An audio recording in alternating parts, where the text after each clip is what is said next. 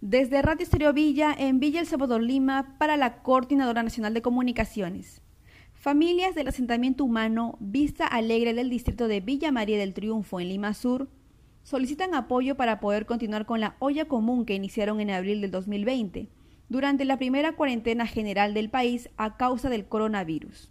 A través de un conocido medio de comunicación, indican que solo les queda cuatro bolsas de menestras, 10 kilos de arroz y media botella de aceite para poder continuar alimentando a 27 familias.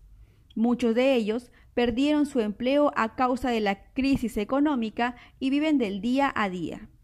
Marco Antonio Chaiña Quispe, secretario general del asentamiento humano, comentó que temen que con la nueva cuarentena ordenada para 10 regiones del país por la segunda ola de casos, tengan que cesar sus labores y familias se queden sin un plato de comida.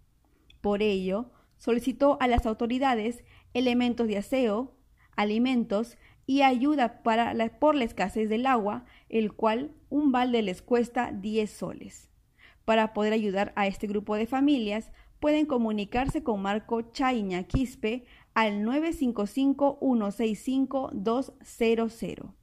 Desde Radio Estéreo Villa, en Villa Salvador, Lima, para la Coordinadora Nacional de Comunicaciones, informó Lucero Palacios.